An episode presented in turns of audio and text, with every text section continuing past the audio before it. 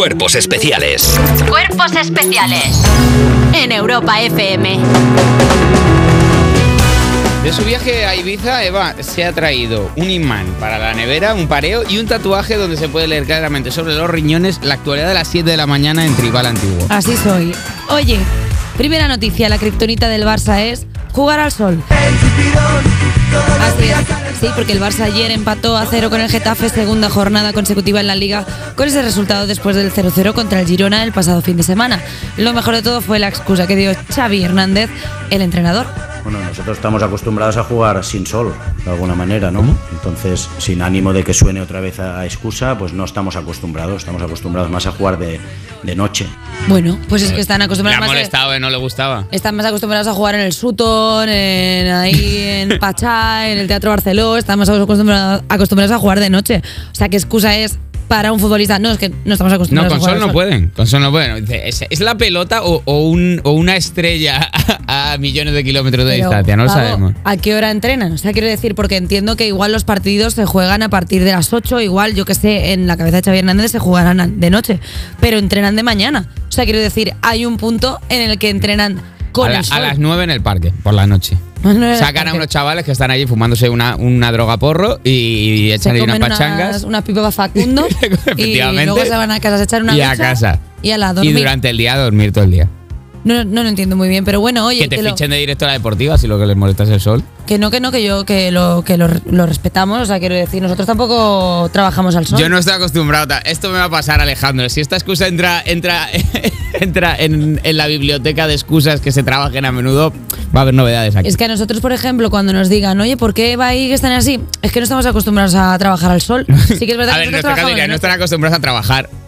Punto. No, no, no habría coletilla. Esto me ha dolido. La alpinista y espeleóloga Beatriz Flamini no ha podido batir el récord de 500 días bajo tierra debido a un problema con el router. No me digas, qué disgusto.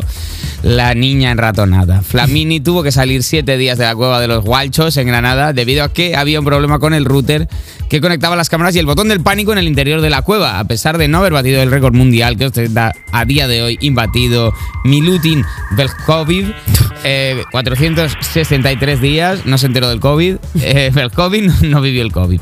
Beatriz estuvo 200 días seguidos en la cueva y tras alegrar, alegrar Se alegró, se alegró, dijo, mira, se ha, se ha roto el rotor. que me afuera". dejes en paz. Tras arreglar el problema técnico, decidió volver a entrar para completar los 500 días.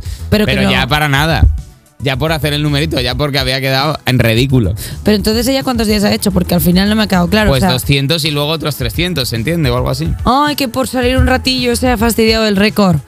Te Yo tiene creo que, fas- tendría que volver a empezar, pero si no pasa nada. Se Sí. tiene que reventar, eh, o sea, después de estar 500 días que luego te digan, no, es que saliste tal y tú, pues si solo fui a sacar Para batir el récord han sido 170 más que hubiera hecho, que son nada, de tres, tres, tres temporadas de algo que se También hubiera visto en que la tablet. cuando, cuando se bate un récord Guinness, cuando se hace tan apurado, sea, como que ya puro récord Guinness, jolín, quédate 100 días más o quédate 30. Por lo menos esa, cúbrete. esa mujer a los 30 días de estar en la cueva estaba completamente chota ya. O sea, ya, ¿qué, qué te hacen 200 o 300 días más arriba abajo? Nada, te da igual. Por eso, Sales, ya, más, ya hueles, ya hueles a, a muela de mastín. Pues mira. Ya te da igual, no hay agua corriente ahí dentro. No pasa Hablando, nada. hablando de cifras, Corea del Sur dará pagas de 450 euros a jóvenes solitarios para que salgan de la casa. Y es que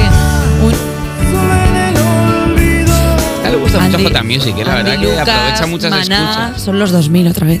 Bueno, pues unos 340.000 surcoreanos de entre 19 y 39 años viven solitarios, aislados y recluidos y empezaron en la adolescencia. Se les ha dado su propio nombre a estos ermitaños modernos llamados los Ikikomori. Con esta ayuda mensual quieren ayudarles a reinsertarse en la sociedad. Es una ayuda para material escolar, experiencias culturales o incluso para intervenciones para, por ejemplo, corregir cicatrices. Esto no lo he entendido. Pero ¿y qué, qué pasa? La- las situaciones que tienen que ir a, a cogerlo en mano.